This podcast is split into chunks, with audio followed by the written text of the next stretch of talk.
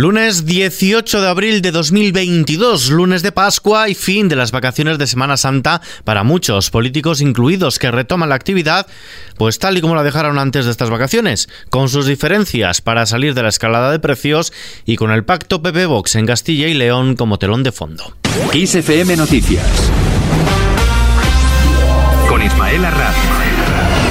Los partidos políticos han retomado, como decimos este lunes, su actividad después de la Semana Santa y lo hacen con un aviso del presidente del gobierno, Pedro Sánchez, que considera que solo hay dos opciones ante las elecciones generales del año que viene, de 2023, o una coalición del Partido Popular junto a Vox, o un gobierno de centro izquierda con el PSOE y el espacio que habrá Yolanda Díaz. Pedro Sánchez esta mañana en Espejo Público. A fin de cuentas, lo que vamos a es ir a fórmulas de gobiernos de coalición. Y aquí hay dos opciones. O gobierna eh, hay un gobierno de coalición progresista liderado por el Partido Socialista, con lo que representa el espacio de Yolanda Díaz, o gobierna el Partido Popular con la ultraderecha. Eh, antes usted me hacía referencia a Andalucía, o puede hacerse, por ejemplo, en España, como ha ocurrido en Castilla y León. Una agenda política tras la Semana Santa que llega con la incógnita sobre el posible adelanto electoral en Andalucía y con la toma de posesión del presidente de Castilla y León, con una ausencia destacada, la del nuevo líder del Partido Popular.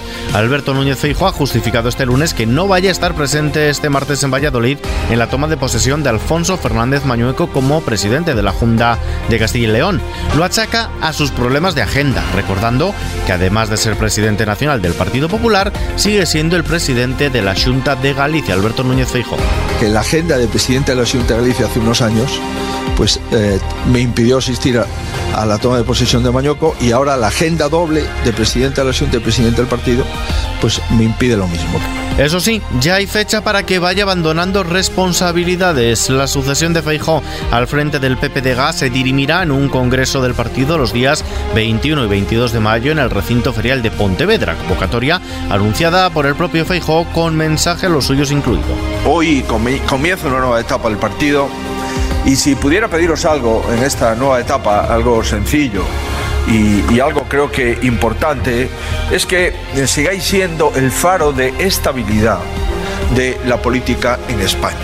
Por otro lado, el propio Feijó ha acusado al presidente del gobierno Pedro Sánchez de no tener corazón por la falta de empatía con las rentas medias y bajas de este país por no contemplar la bajada de impuestos generalizadas que él propone. Con un 10% de inflación, un presidente de gobierno que no baje los impuestos es que no tiene corazón es que no le interesa a las gentes que tienen dificultades para llegar a fin de mes.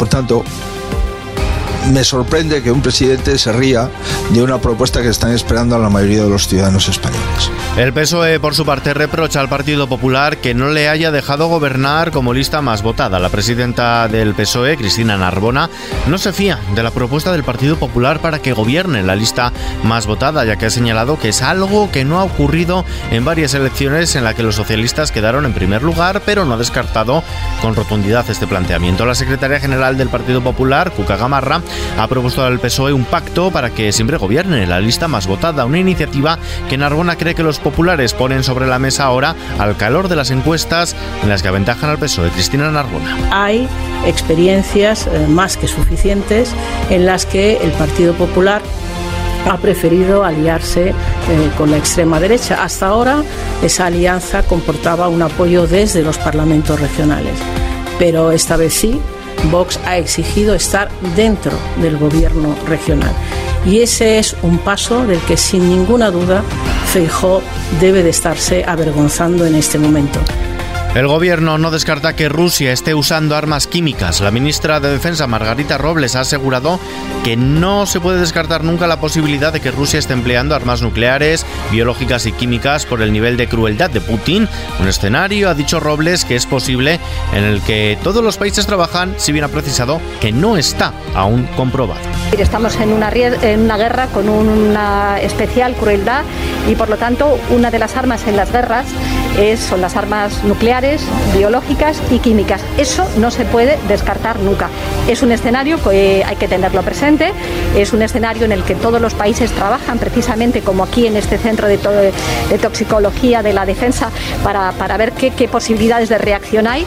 No está comprobado, no está comprobado que se estén utilizando, pero evidentemente eso podría ser una de las posibilidades de actuación.